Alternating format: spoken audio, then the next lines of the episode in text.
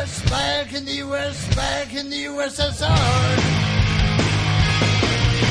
The pretty girls really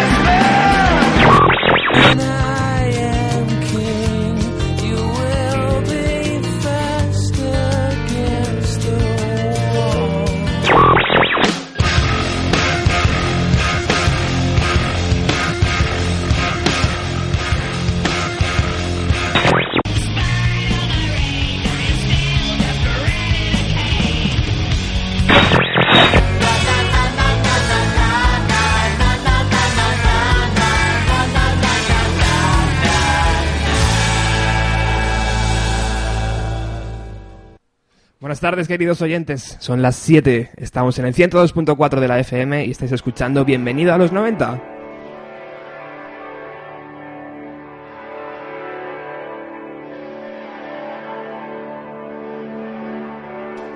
Un programa que quiere quiere destacar, podríamos decir, eh, eh, la buena música que se hizo en la década de los 90 y que por una hora de tiempo eh, hace sonar canciones que solo sonaron en aquella época.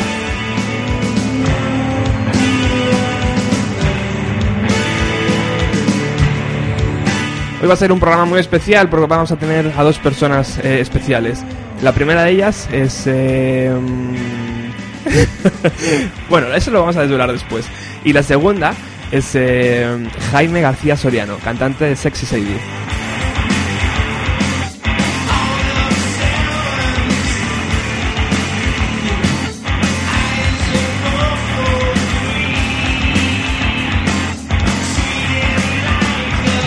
Pero comenzamos ya con lo que está sonando de fondo. Los americanos Soundgarden se forman en Seattle en 1984 de la mano de Chris Cornell y serían parte importante del movimiento musical creado en esa ciudad a principios de los 90.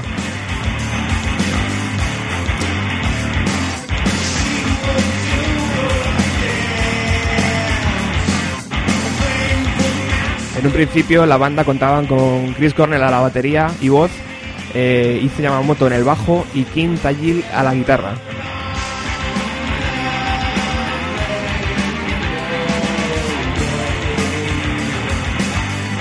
Tras dos EPs y cuatro trabajos, el 8 de marzo de 1994 eh, lanzan Super Now.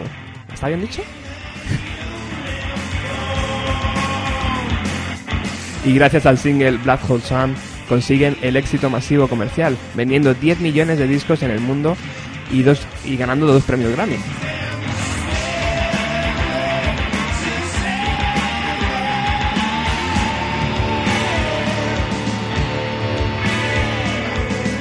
El éxito de Nirvana con Nevermind años atrás hizo que la gente también se interesara por el grupo de Chris Cornell, considerados pioneros en el sonido de Seattle.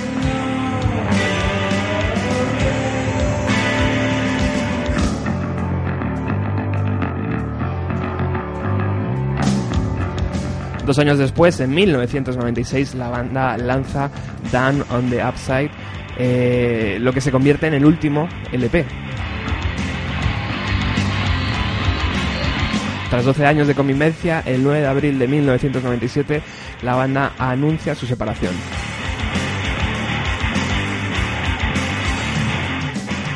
Pero como todo vuelve, en 2010 un anuncio a través de la red social Twitter eh, eh, estalla y anuncia el regreso de los, del- grupo a los escenarios. Lanzan un disco recopilatorio con un tema inédito llamado Blood Rain.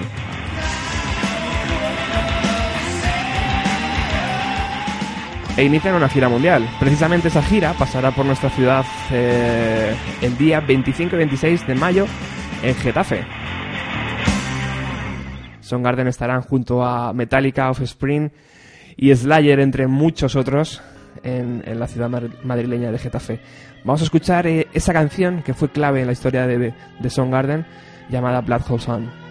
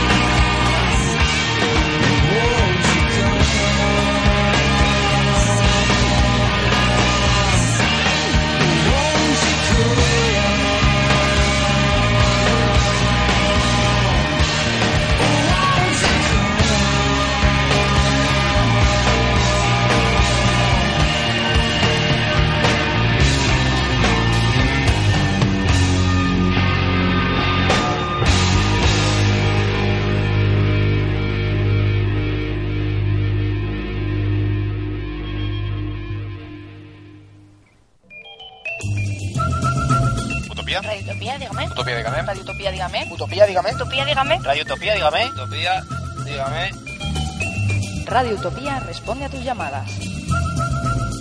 91 654 7575. 91 654 7575. Ah, espera que me acuerde. 91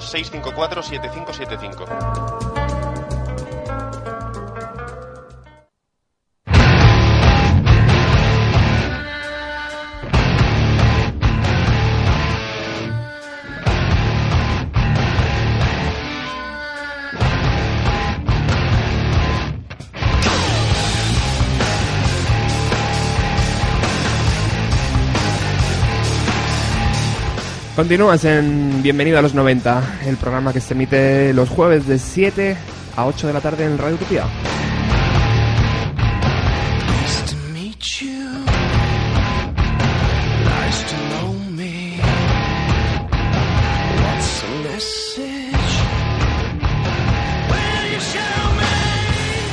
El grupo de San Diego, en el estado de California, Stone Tem- Temple Pilots, eh, se formó a principios de la década de los 90.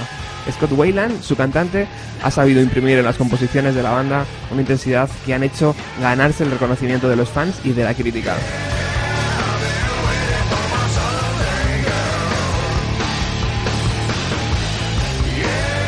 Casualidades de la vida hace que el bajista Robert De Leo conozca a Scott Weiland en un garito de California. Tras charlar, se dan cuenta de que están saliendo con la misma chica.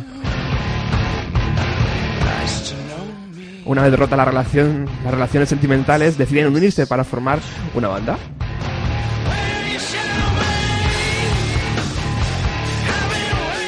Además tenían muy claro que las iniciales del grupo iban a ser una S, una T y una P, porque les gustaba mucho el logotipo de una compañía americana de aceites.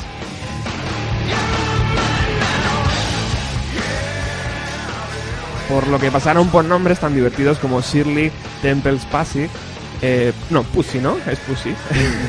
Stereo Temple eh, o Stereo Temple...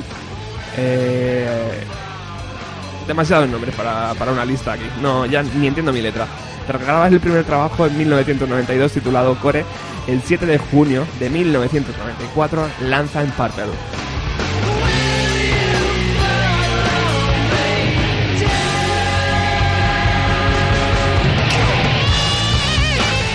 El disco se colocó 15 semanas seguidas en el puesto número uno de las listas americanas.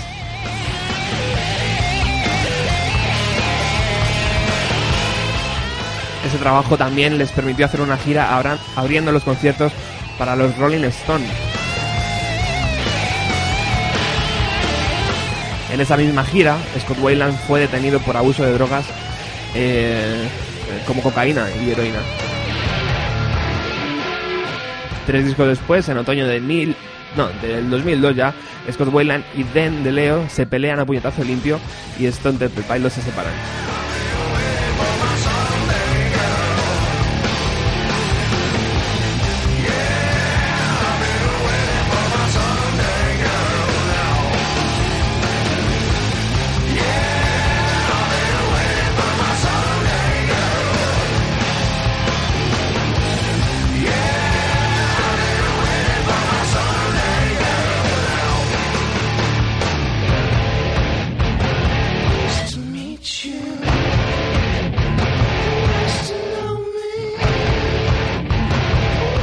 Seis años después de aquella pelea, deciden olvidar sus problemas y volver a dar conciertos. Y en ello creo que están todavía dando algunos conciertos. O yo no sé si se han vuelto a separar o no. De todas formas, vamos a escuchar una de las canciones que les hizo, eh, pues eso, abrir conciertos, por ejemplo, para los Rolling Stone y que les colocó en el mapa del sonido rock.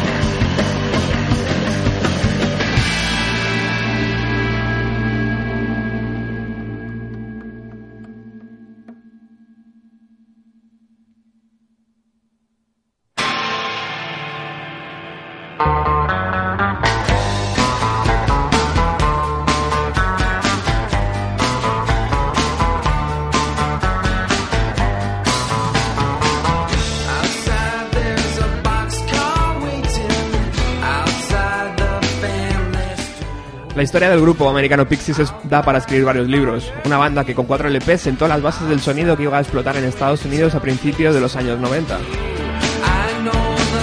Se formó en Boston a principios del año 1986 por Black Francis, cantante, guitarrista y compositor, Kim Deal, bajista, Joy Santiago, guitarra y Dave Lovering como batería.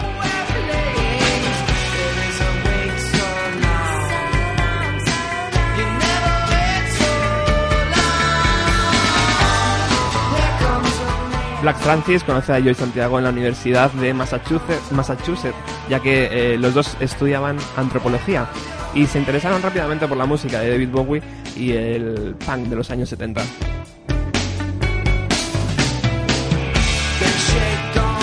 Rápidamente ponen un anuncio para buscar un bajista y a ese anuncio va a responder una única persona llamada Deal. Kim se presenta sin bajo y les cuenta que su hermana tiene un viejo bajo en su casa de Dayton, pero que no tenía dinero para ir a buscarlo.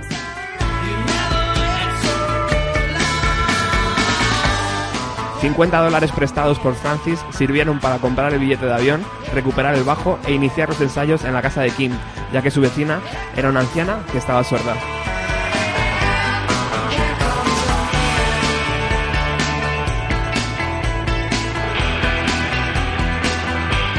Posteriormente, la mala relación entre Kim y Francis, que quería tener, eh, quería tener un mayor peso en la composición de la banda, eh, se hizo insoportable. En 1993, Francis anunció en la BBC que la banda quedaba disuelta. Telefoneó a Santiago y le envió un fax a Deal y a Lovering para, para avisarles.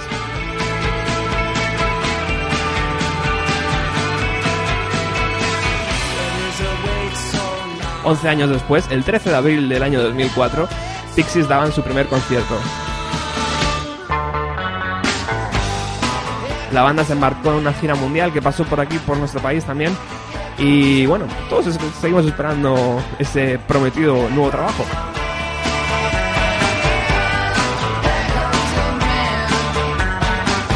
Además, esto nos va a dar pie perfecto para, para presentar a, a nuestro invitado Jaime García Soriano, cantante de Sexy Sadie.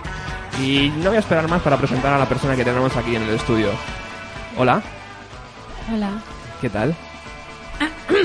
Bien. Preséntate tú misma, Pues soy la Trini. la Trini. ¿Qué Sí, tal? ya. Bien, bien. Una vieja conocida ya de los estudios de Radio Utopía. Bueno, tan vieja, ¿eh? ¿De qué nos vas a hablar hoy? Pues. Bueno, he decidido que como tú te centras en la música, obviamente, Sí, y generalmente, que no siempre, en gitazos, sí. pues yo voy a hablar de dos series hoy y voy a poner una cara B muy casposa que a mí me gusta mucho. Me parece estupendo. Hmm. Vamos a ir, vamos a escuchar los Pixies en directo y después vamos a hablar con Jaime. Me vas a ayudar, ¿no? No. me da vergüenza. Le, le vamos a pedir el teléfono de, ¿cómo se llama? De Tony Del tonet. del Tonet. no.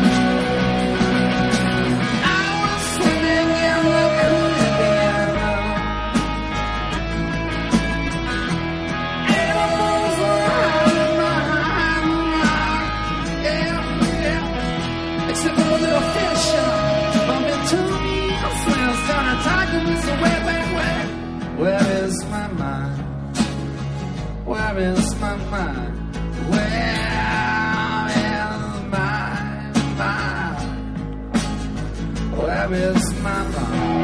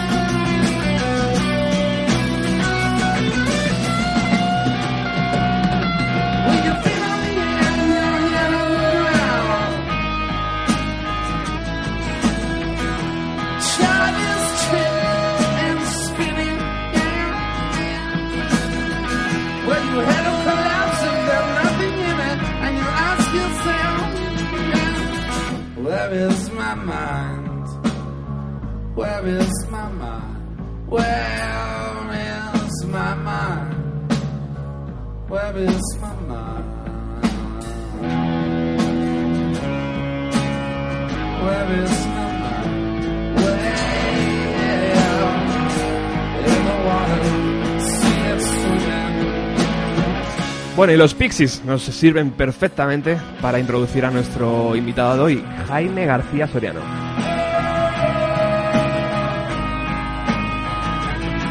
Vamos a ver si la tecnología nos deja. Hola Jaime. ¿Qué tal? Hola, buenas, buenas tardes. ¿Qué tal? ¿Cómo estás? Muy bien, muy bien. Oye, ante- Aquí, en el estudio.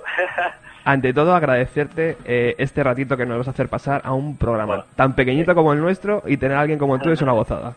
Yo encantado, tío. A mí me da igual la cantidad de audiencia que tenga un programa. Si, si lo que le gusta es la buena música, Bueno, ¿qué te parece? Hemos, te, Encantado. te hemos puesto la alfombra roja con los Pixies. me habéis puesto, vamos, ¿Eh? la de oro y alfombra roja. Sí, sí, además en esta, esta semana leía en tu Twitter que eh, decías que era la mejor banda de los años 90. Sí, para mí, hombre, eh, tampoco soy de hacer listas y de estos son mejores que aquellos, ¿no? Pero desde luego para mí, a mi, para mi gusto personal es por lo menos, si no la mejor, que a lo mejor suena muy así, la más importante para mí, desde luego. Genial. Bueno, no tengo ni idea de cómo sería el panorama musical en Palma de Mallorca en 1992, pero allí nació una banda destinada a ofrecer aire fresco, talento, calidad e imaginación al panorama nacional. Eh, esto es pura inspiración, como ves, Jaime. No sé, no sé. eh, Los, para nosotros, eh, para lo- los 90, Sexy Sadie, eh, pues empezamos eso en el 93 o por ahí con Sí. el- los primeras maquetas que enseguida gustaron y, y no teníamos ni puta idea de tocar, simplemente queríamos invitar a los Pixies y pues, supongo que como igual que Nirvana, ya. más o menos debía ser la misma situación pero a pequeña escala. Y, y no sé, de repente un año después nos vimos ya grabando In the Water eh, en- con Paco Loco. Nos vino todo muy de sorpresa y yo creo que se creó una, una escena muy bonita, muy muy pura en el sentido de que los tanto grupos como sellos Sí. eh, lo único que, que lo hacía, que digamos la única razón por la que se hacían las cosas era porque nos gustaba. Y Genial. no había ninguna porque nadie se imaginaba que eso fuese a, a llegar a nada, ¿sabes? Es- eso era una música que no le gustaba a nadie. Claro. Yo ponía los Pixies a cualquier persona ajena y le parecía horrible prácticamente, ¿no? Era un poco extraño. ¿Y er- eres, raros, nos sentíamos raros. eres capaz de viajar en el tiempo hasta aquel año, hasta el año 1992 o 1993? ¿Recuerda aquella, aquella experiencia de, de dar forma a Sexy Sadie todavía? ¿Lo Sí, tienes claro, ahí? claro, lo sí, ¿verdad?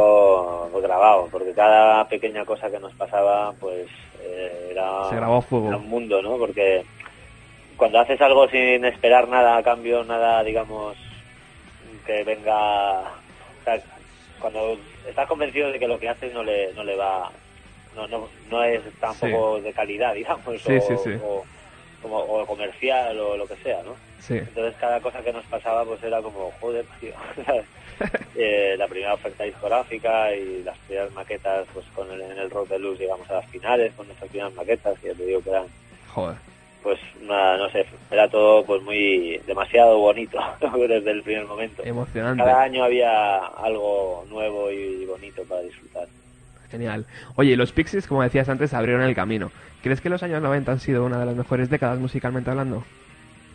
Hombre, yo creo que es difícil decir, como te decía antes, que elegir esto es mejor que aquello, ¿no? Pero sí que sí que creo que ha sido quizá, o, o ahora se empieza a valorar, pero creo que estos últimos años, o por lo menos el principio de los 2000 Sí. mm, se ha ido como, como olvidando, como si no hubiera pasado nada importante realmente en los 90, ¿no? A nivel musical, ¿no? Como si no hubiera habido un gran movimiento, como, yo Sí. sé, a la música de los 70, la música de los 60, ¿no? Sí. Siempre ha habido como ondanadas de, de- de grandes discos y cosas así, y parece que en los 90 no lo haya habido, y para mí, pues, no, no por nosotros, sino por los Pixies y muchas más bandas, y en España también hay muchas bandas que, no sé, ahí están todavía, ¿no?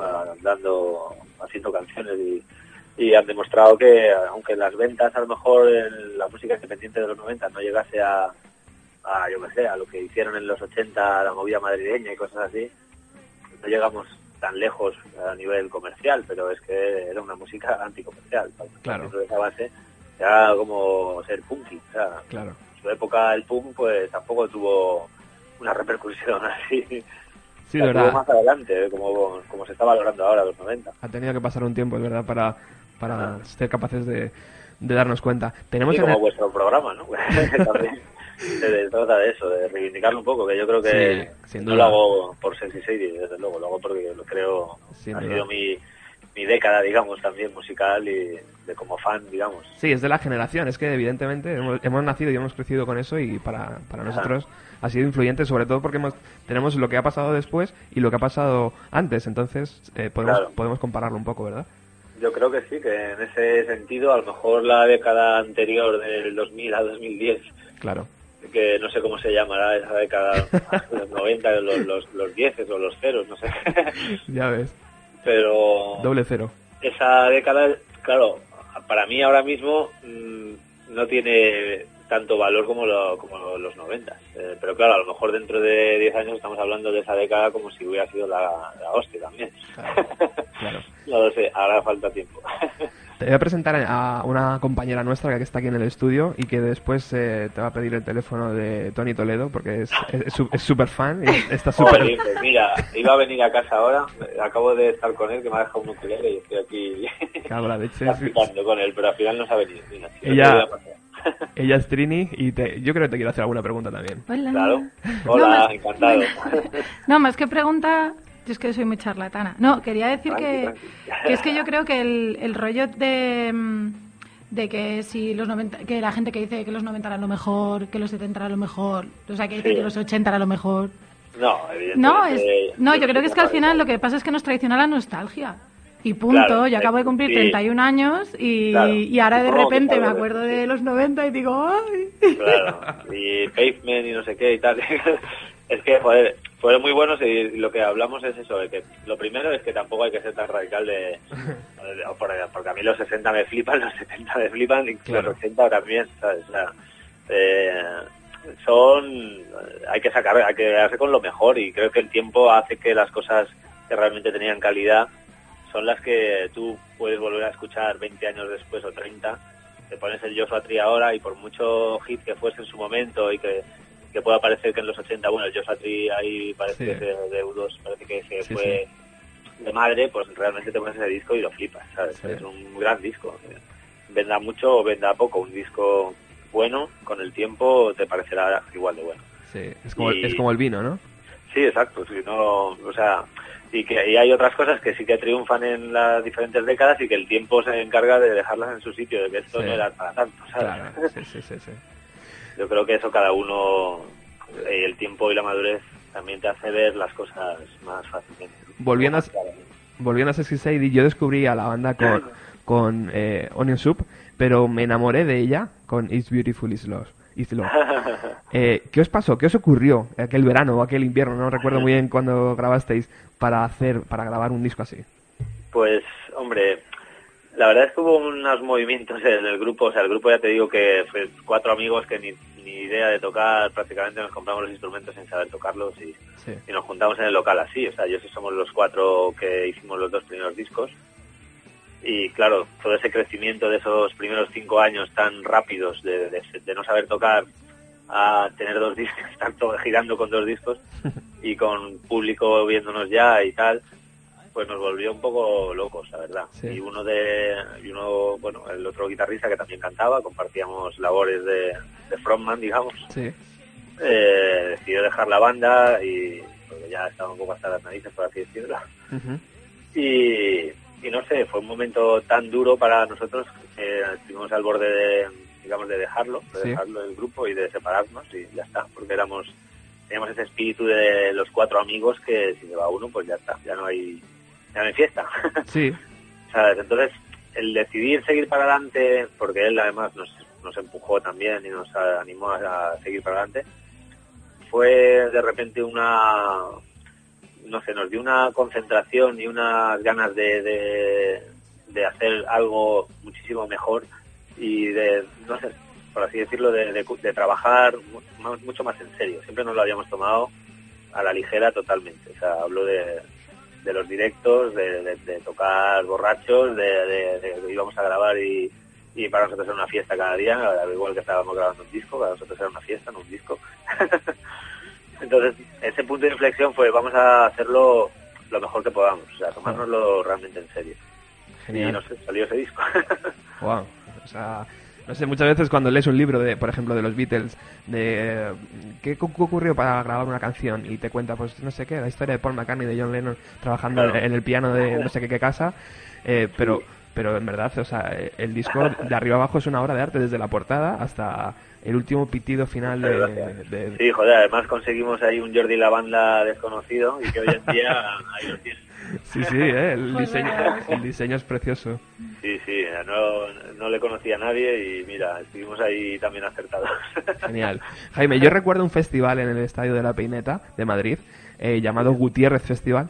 Compartíais escenario con bandas como Placebo, creo recordar, como Sí, Hole Placebo, Hole y Rem. y Rem. Eh, ¿Qué nos puedes contar, tío, de, de- de- de aquello? Ah, o sea, ese, ese backstage tuvo eso. Sí, tremendo. aquello fue pues increíble, no sé, una de los... Hombre, también fue otro segundo momento un poco difícil de la banda porque el guitarrista que sustituyó a Miki, que es el del que os he hablado antes, Sí, eh, también dejó la dejó la banda a mitad de verano, a mitad de gira. Vaya. teníamos ese, ese concierto como el, el concierto. Entonces así, eh, tuve que tuvimos que fichar a mi hermano Pablo que tocaba en Jet Lag y así un poco en dos semanas ensayó y, y nos plantamos ahí en el Gutiérrez Festival con muchos nervios hostia.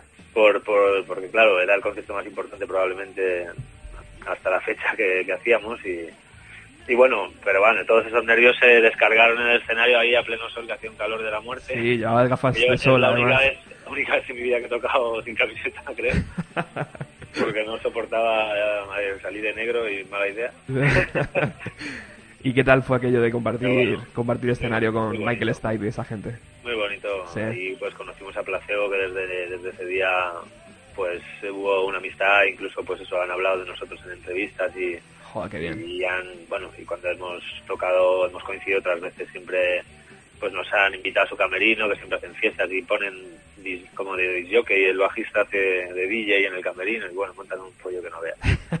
y la verdad es que siempre hemos sido invitados a sus camerinos desde entonces. Qué bien. No sé, y con Ren también pues hubo, hubo contacto, al día siguiente volvimos a tocar con ellos en Vigo y nos dedicaron una canción y bueno, fue increíble. O sea, Bueno. El ver que les gustas a otra, a bandas a las que tú admiras y, y vamos, te arrodillarías y Tremendo. a alabarles todo el concierto y que luego encima ellos te demuestren que también sienten lo mismo por ti, pues eso es bastante impresionante, desde luego. Sí, sí, les hace ser un poco más humanos, ¿no? O sea, esa idea que tenemos de Claro, ellos de, claro. de, de gente Sí, sí. intocable. Sí, sí, la verdad es que sí, es bastante, no sé, eh, eso emociona mucho, más que casi más que salir y ver a 20.000 personas, o sea, aunque sea con todo el respeto a las 20.000 personas. Sí, sí, sí, sí. Pero claro, son tus héroes y Claro. si tu héroe te diga que mola, Oye, una de mis mejores noches ha sido eh, ver a la banda hace poco ofreciendo un concierto en la Yo Eslava de Madrid. Estáis en plena forma, tío. sí, la verdad es que esta gira de reunión ha sido una sorpresa. Ah, hombre, la hemos hecho también porque sabemos que estamos en forma, que estábamos en forma como para hacerla. Me refiero a que ninguno ha dejado la música. Yo he seguido tocando, Tony también, todos, todos, ¿no? Carlos Ujú. Milán está en LA, Tony está con Iván Ferreiro, yo he dicho Señor Nadie y, y mil cosas más, ¿no? Y he producido muchos discos estos años. Entonces estábamos todos con ganas de, de juntarnos porque sabíamos que hace, en cuanto Tony marcase con las baquetas, las canciones iban a sonar solas. Qué bueno. Y entonces ha sido como, como también, incluso por primera vez en muchísimos años, el tocar nuestro repertorio sin ninguna presión, de porque siempre, ya te digo que desde aquel momento, desde Beautiful Love, Sí, todo fue muy en serio para nosotros. claro. O sea, el grupo siempre era nuestra vida, ¿no? por así decirlo, y cada concierto intentábamos hacerlo siempre lo mejor posible. Entonces llegamos a un, a un punto de intentar ser muy profesionales, ¿no? Cuando, cuando también lo bonito de nuestra música es que siempre se ha creado de una manera que, que nos daba ahí un poco igual lo buen músico que eres cuando lo tocas. Ostras, es, Entonces ahora es una dura lucha la gira, esa. Claro, sí, sí, es, eh, es difícil, es normal que con, que con los años pues te vas interesando por tu instrumento, vas aprendiendo y quieres ser mejor, ¿no? Claro. Pero esta gira ha sido pues e- un equilibrio entre que ya somos bastante buenos como para, bueno, modestamente hablando, me refiero musicalmente porque llevamos muchos años ya tocando, Sí, hombre. Aunque solo sea por eso, no porque seamos súper dotados para eso.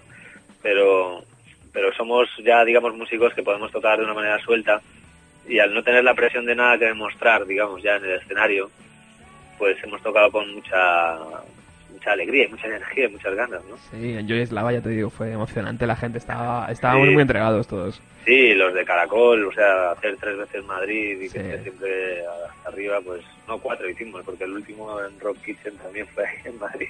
Es una pasada. O sea que, sí, de 25, cuatro en Madrid. Estoy obligado por mis compañeros de trabajo y por mis amigos a preguntarte si va a haber un posible disco. Pues tristemente no es, o sea, tristemente para vosotros y para vosotros y los fans y todo, incluso para mí, ¿Sí? porque a mí me apetece también, a mí, a Tony, a todo el mundo realmente nos, nos apetecería hacerlo, pero pero es un poco para también tenemos esa esa parte todavía en la cabeza de que el grupo ha sido tan importante para nosotros que, que solo que por la, la ilusión que nos ha creado esta gira de, de tanto público y de que salgan también los conciertos a nivel nuestro como a nivel gente eh, es un poco una ilusión hacer un disco es algo mucho más serio y mucho más importante como para tomárselo así a, ah bueno ya que van bien las cosas seguimos o sea eso Ya, ya te entiendo. yo si, si sigo, o sea, si nos juntásemos sería, dejarían todo lo que, todo, todo Claro. lo que tengo alrededor, que son muchas cosas ahora, ya te digo que a mí producir discos me gusta mucho, Sí. hacer lo que estoy haciendo con Señor Nadie lo quiero retomar y me gusta mucho también, estoy tocando con Amaral también, ujú. tengo muchos frentes abiertos. Sí, sí, no paras. para- Eres un culo inquieto. Sí, pero hombre, la, la vida y las ganas de hacer cosas y de aprender y la música ya, digamos que es mi vida, sin, sin quererlo, es mi carrera universitaria. O sea, que podemos decir que de momento esa puerta está cerrada. La puerta del nuevo trabajo, ¿verdad? Sí, sí, ahora mismo, a día de hoy, sí. No, no descarto que, que volvamos a tocar en directo. Es, es más fácil eso. A lo mejor dentro de X años volvemos a hacer algunas apariciones en directo otra vez, pero, pero grabar nuevo material, joder, yo creo que es algo que respeto demasiado como para... tipo segun- segundas partes no, no, no me apetece hacer. No, Aunque no lo veo, o, no sé, ético con, con Sexy 6. O sea, respeto a Sexy 6 demasiado. entendible 100%. Aunque te, pro- aunque te prometamos todos todos los fans que vamos a comprar el disco en las tiendas. que, No, ni- no, que sí, ninguno se lo va a bajar. Sí, de verdad, sí, claro, sí. Si fuese por eso, No, es, Ya bro- ves, es broma, es broma. ya, ya, hombre, lo lo vamos, que ya te digo que realmente esta gira nos ha hecho ver que, que si siguiéramos juntos, pues podríamos vivir del grupo como antes y, y, joder, y eso era mi vida, y yo vivía del grupo. O sea, dejar el grupo fue algo muy duro porque nos daba de comer, simplemente perdimos esa esa chispa que de la que antes hablaba, ¿no? Que ya Sí. habíamos convertido un poco, o notábamos que estábamos un poco ya robotizados, ¿no? Para, a la hora de tocar en directo y de, y de componer canciones. Bueno, Entonces pero... fue algo, necesidad de, de, bueno, ya si no está ahí la chispa, ya es como una pareja, ¿no? Sí, sí, sí. No, evidentemente, Pues mejor dejarlo como amigos y eso es lo que hicimos. evidentemente a muchos es un es una ejercicio de honestidad tremendo. O sea, aunque a los fans no... Yo creo que sí, hay muchas bandas que por desgracia deberían haber tomado esa decisión hace tiempo. Sí, es verdad. Porque lo que acabas haciendo son malos discos y conciertos ya Totalmente. apáticos, ¿no? Pero y eso para mí no, o sea, hacerlo por dinero, así de claro, esa es la frase. Seguir Sí. en ello por dinero porque te da porque te da de comer, como el restaurante funciona, pues seguimos. Sí. Pues no. Bueno, Jaime, vamos a ir despidiéndote ya, te vamos a agradecer un montón, pero hay un juego que queremos hacer contigo. Hay varios Uy. oyentes que nos, ver, a ver. Que, nos, que nos han pedido que te pongamos el principio de una canción, no para que lo adivines, porque no somos así, Vale. eh, pero eh, para que eh, para que nos digas qué sientes. A ver. Venga, vamos a ello. Vamos a ser rápido, ¿eh? Que te, Vale. te escuchamos ahí en el estudio tocando. Vamos. Vale, vale. Venga, ya sabemos cuál es esta, ¿no?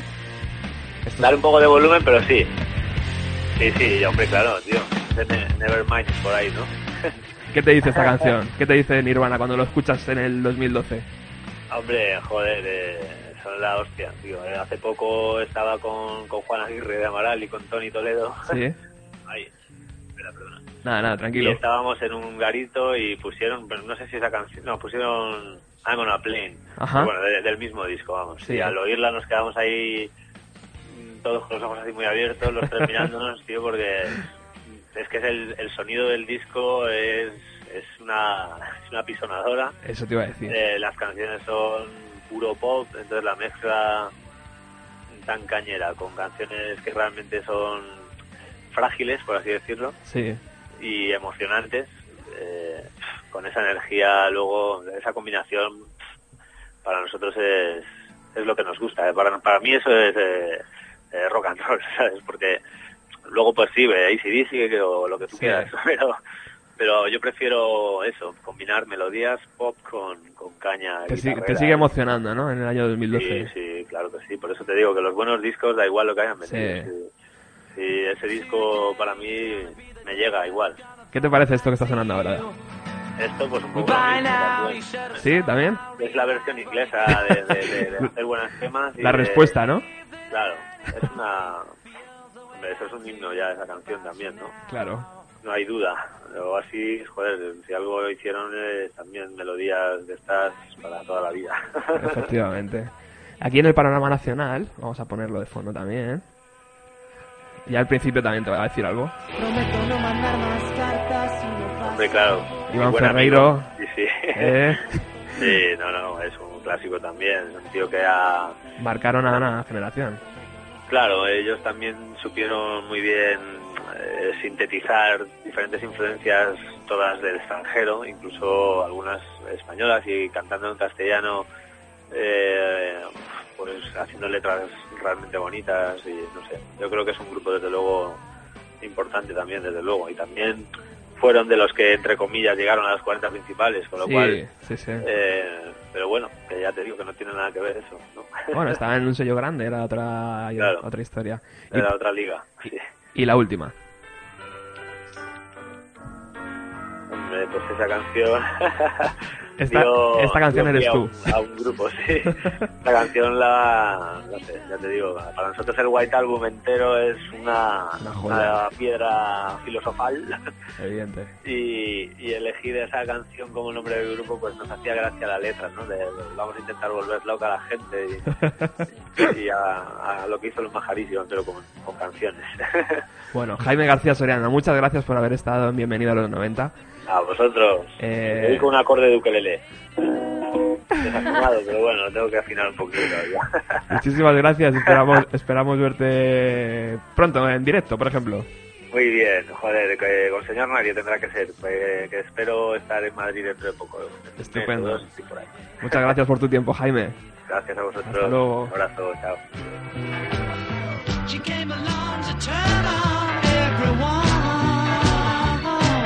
The greatest of them all.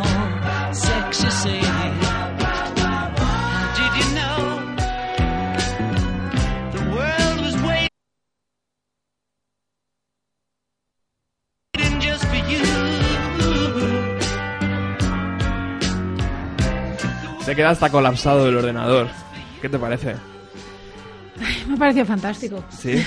sí. Ha sido una vuelta atrás. Estaba muy bien. Sí, ha sido un momento ahí regresión. Y qué majo ese, ¿eh? La verdad que sí. Es, es- vamos. Es que es, es una... Es un arma de doble filo lo de tener la oportunidad de hablar con, con artistas a los que admiras. Porque es verdad. Es peligroso, porque- sí, sí. porque si resulta ser un subnormal, pues te, te, claro, se te queda ahí el dolorcito en el corazón. Yo, quitando un grupo que sí que fueron un poco tontos, la verdad que he tenido bastante suerte, sobre todo con los undertones, bueno, con los undertones.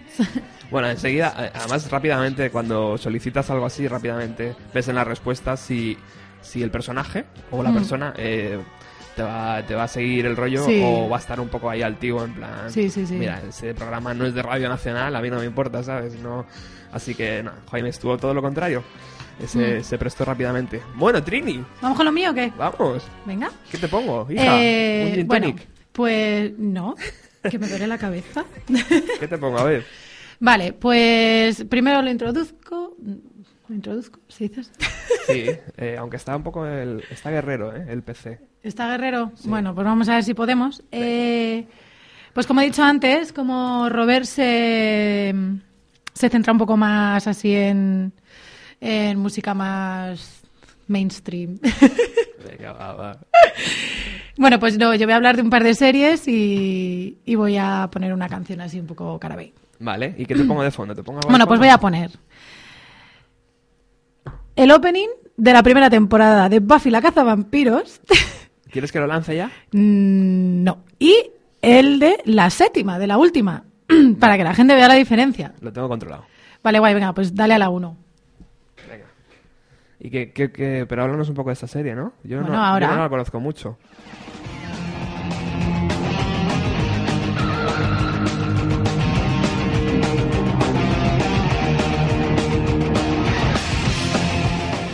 Bueno, pues a ver, Buffy la cazavampiros es una serie que está creada, producida, dirigida y todo por Josh Whedon. Sí. Eh, y nada, bueno, pues primero él escribió el guion para la película, que en la película sale David Arquette y Luke Perry, Oh, Luke Perry. que a mí, a mí me parece un peliculón. es la, la peli es como del 92, del 93. Y entonces dijo, bueno, pues vamos a hacer una serie. Entonces, bueno, pues la verdad es que la película pasó sin pena ni gloria y, y la serie, pues bueno, o sea, es un, es un icono de los 90. Yo, de hecho, me, bueno, me la, me la estoy tragando entera ahora, las siete temporadas, y he tardado un mes. O sea, voy a buen ritmo. Vas a muy buen ritmo, sí. Sí. Mira, puedes poner ya si quieres la segunda. Es que se diferencian un poco, entonces, bueno, yo doy mis fricadas. Y nada, entonces, eh, para los que lo sepan, pues no digo nada, pero para los que no lo sepan, pues sí. Así que, pues hay un personaje, ¿no? Que se llama Angel, que es un, que es un vampiro en la serie, entonces de ahí sale un spin-off, lo cual es un poco complicado, porque claro, eh, llega un momento que están produciendo las dos series a la vez y tienes que verlas las dos a la vez, porque hay veces que hay cosas que salen en una serie y cosas que salen en la otra. Entonces, claro, es un poco complicado. El otro día me quedé yo así como, pero si, ¿de cuándo ha ido Buffy a Los Ángeles? Bueno, pues será por eso, porque había salido en la de Angel. Ajá. Y, y nada, bueno, la serie tiene siete temporadas, ya terminó, pero la historia sigue en los cómics. Ajá. Y bueno, entonces Josh Whedon luego hizo una serie que se llama Firefly, que todo el mundo tenía puesta muchas en la que tenía muchas puestas muchas esperanzas. Sí. Y nada, pues resulta que al final después de 12 episodios la cancelaron. Después de 12. después de 12 episodios la cancelaron y bueno, Ajá. tuvieron que hacer una peli para terminarla y tal. Bueno. No voy a poner la entradilla de Firefly de Josh Whedon, que bueno, a mí me parece de las mejores series que he visto en mi vida, yo estoy obsesionada. Y, pero voy a poner la de Cowboy Bebop, que es un manga de 1998, Sí. que yo creo que Josh Whedon se inspiró bastante en este manga, en este anime, para, para desarrollar la idea de Firefly. O sea, que si alguna vez tenéis la oportunidad de ver un episodio de uno y de otro, vais a ver muchas similitudes. Y nada, pues el tema, el opening, a mí me mola un montón porque es del 98 y es como, pues típica canción de, típico tema, ¿no? Así como de agente secreto, pero con mucho bugalú. Ajá. Es muy guay. Dale. Vamos a ello. Sí.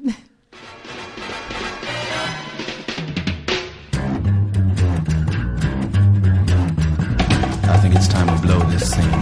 Get everybody in the stuff together. Okay, three, two, one, let's jam.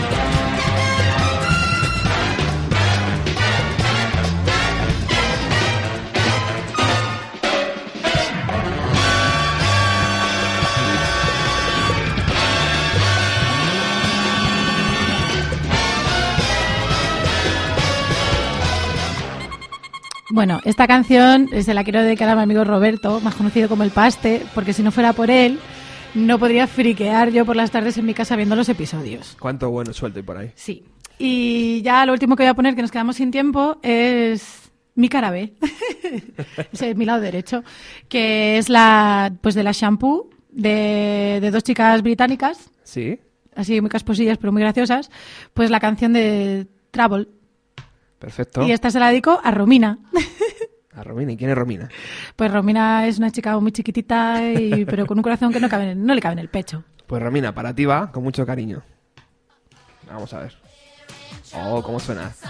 Bueno, ya nos despedimos, amigos. Sí, ya, pues nada. Has- Hasta el próximo jueves. Hemos estado con Trini, hemos estado con Jaime, eh, habéis estado conmigo, con Roberto. El próximo jueves a las 7 volvemos. Bienvenido a los 90, estará en el 102.4 de la FM en Radio Utopía. Gracias por estar ahí. Gracias, Trini. Bye.